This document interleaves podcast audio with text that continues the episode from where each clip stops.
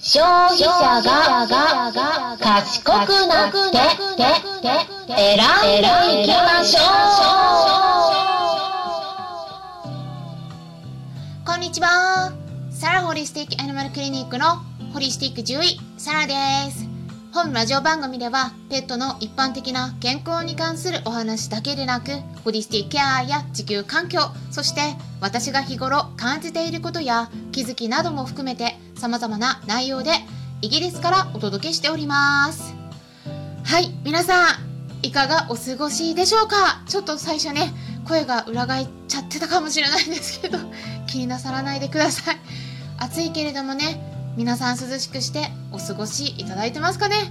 本日もイベントがあるんですよ。もうここのところ連日クラブハウスでお話ししてますね、まあ、結構ねコラボイベントがあるんですけどね。本日は防災についてですね。災害対策っていうところで皆さん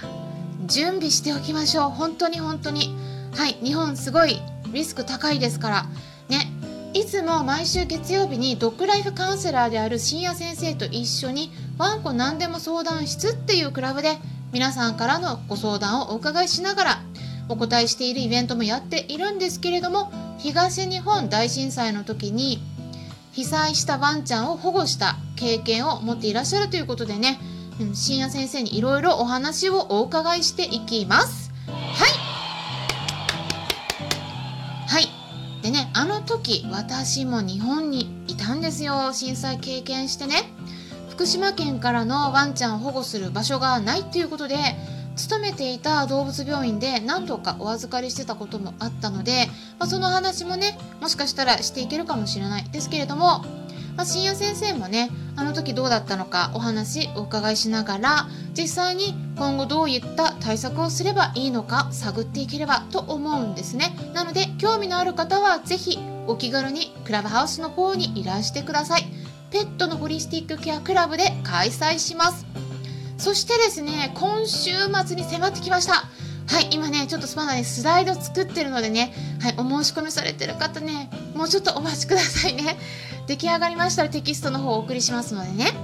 7月31日土曜日の夜9時から、そして、もしくはね、選べるんですけど、8月5日木曜日の夜7時からは、お薬に関する注意事項について具体的にお話ししていきます。はい。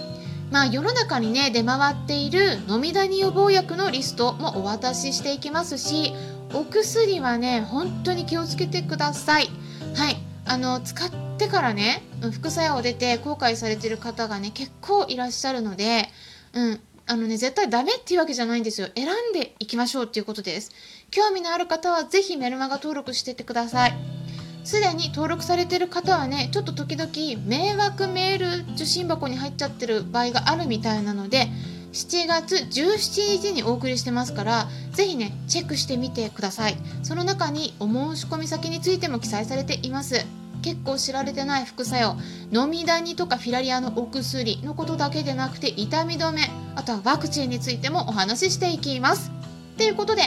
えー、本題に入っていきたいと思うんですけども昨日はですね愛知県の知多牛を生産していらっしゃる知多牛工房牛小屋さんに品質のいい牛肉とはどんなものなのか牛と牛肉の日本の現状とこれからっていうテーマでお話をお伺いしていったんですね。でそこで私が感じたこととか改めてちょっとねその後調べて分かったことがありましたのでこの場で皆さんに情報をシェアしていきます。興味のある方は是非最後まで聞いてみてください。はい。手作り食をね与えている方もいらっしゃると思うんですけれどもこれ商品選びの基本的なこと今回お話します。はい。最後まで聞いていただければねわかると思うんですけれどもあのまずね食材選びもすごい大事なんですね。でえー、今回ねお話いろいろお伺いして私にとってもね新しい情報も入ったりしてすごくね勉強になりました。例えば皆さん世の中に出回っている牛肉がどんな風に育てられているのかそしてどんな食べ物を食べて肉になっているのか調べて購入されてますか？今回ですね私自身も結構知らなかったこともあって例えばですね日本の多くの牛に与えられる飼料の中にはモネンシンって呼ばれる抗生物質が含まれてるということなんです。どのくらいだと思いますか？実際にパーセント。ね。調べたらですねなんと日本のホルスタインの肥育で約80%以上利用されてる与えられてるっていうことなんですよ。抗生物質入っちゃってるんです。うん。でもイギリスの政府から発表された情報によるとモネンシンってね EU に加盟している時から具体的には2006年15年ぐらい前からずっと禁止されてるんです。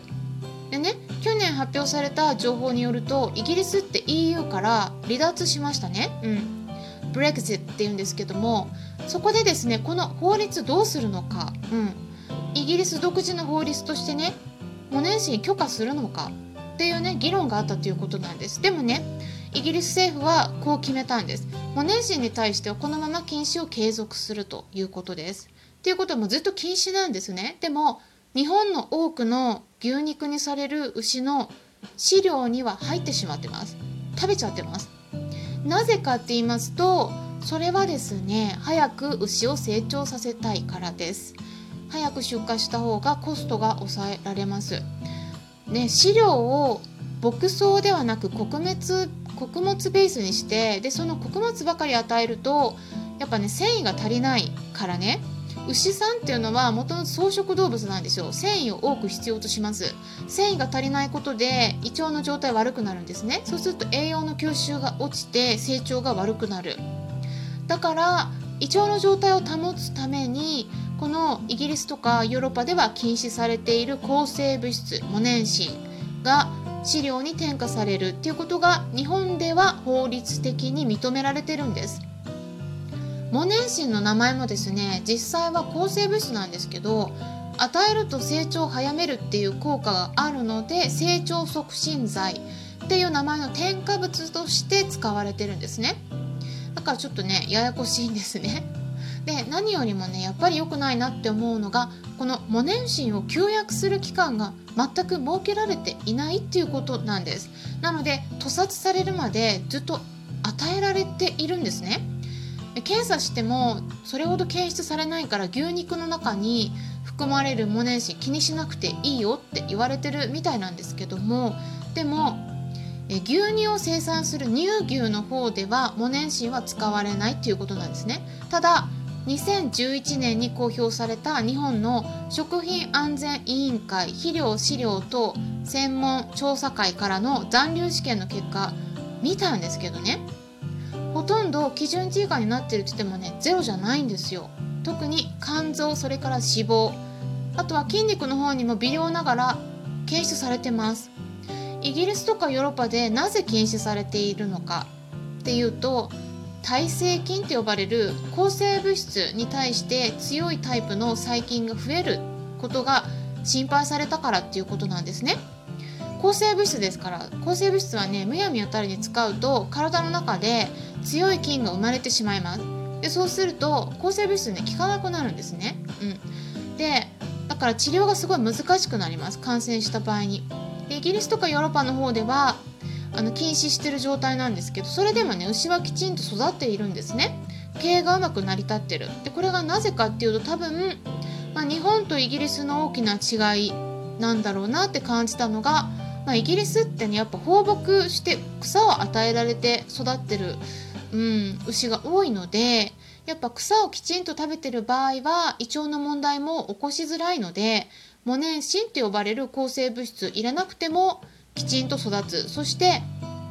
出荷するまでの期間を長く設けてるみたいなんですね。うん、だからゆっくり育てているっていう感じなんですね。うん、日本の方が出荷するまでの期間が短いっていうことなんです。うん、であれば、まあ、牛がきちんと育つような飼料を与えれば抗生物質に頼らなくても、まあ、きちんと育つと思うんですね。っていうことでねこれを実際に実践されてるっていうところで日本でね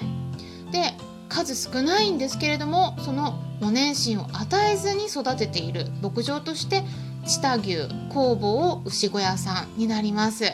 うん、概要欄にね、ウェブサイトのリンク先載せておきますので、興味のある方はぜひチェックしてみてください。で、実際にね、そちらで与えられてる資料は、牧草ではなく穀物ベースだっていうことなんですけど、まあ、そこにいろんなね他のものを加えることであのモネンシンを入れずにも入れなくても成長をきちんとねさせていけるっていうところで本当に日本でもね実践されてるっていうことなので、まあ、こういうね、うん、品質のいい牛肉を作ってる畜産の方々がもっと増えてもらえるように消費者の私たちが商品をきちんと選んでいくことってすごくね大切なんだっていうのを改めて感じたいい機会でした。うん、食べられればいい安ければいいっていう雑な選び方じゃなくてねあのきちんとその生産者の思いとかどんな風にして何を食べて、うん、あの肉になってるのかねそういった視点も入れて商品を選ぶ癖をね是非身につけていってください。これはですね実はペットフード選びでも同じく重要な視点になるんです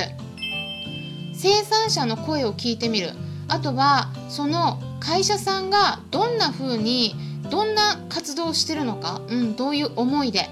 うん、でどんな人たちにどんな評価されてきてるのかそういったところもね私はいつもチェックしてます。単純にですね原材料とか成分の保証分析値だけを見るんじゃなくてね例えば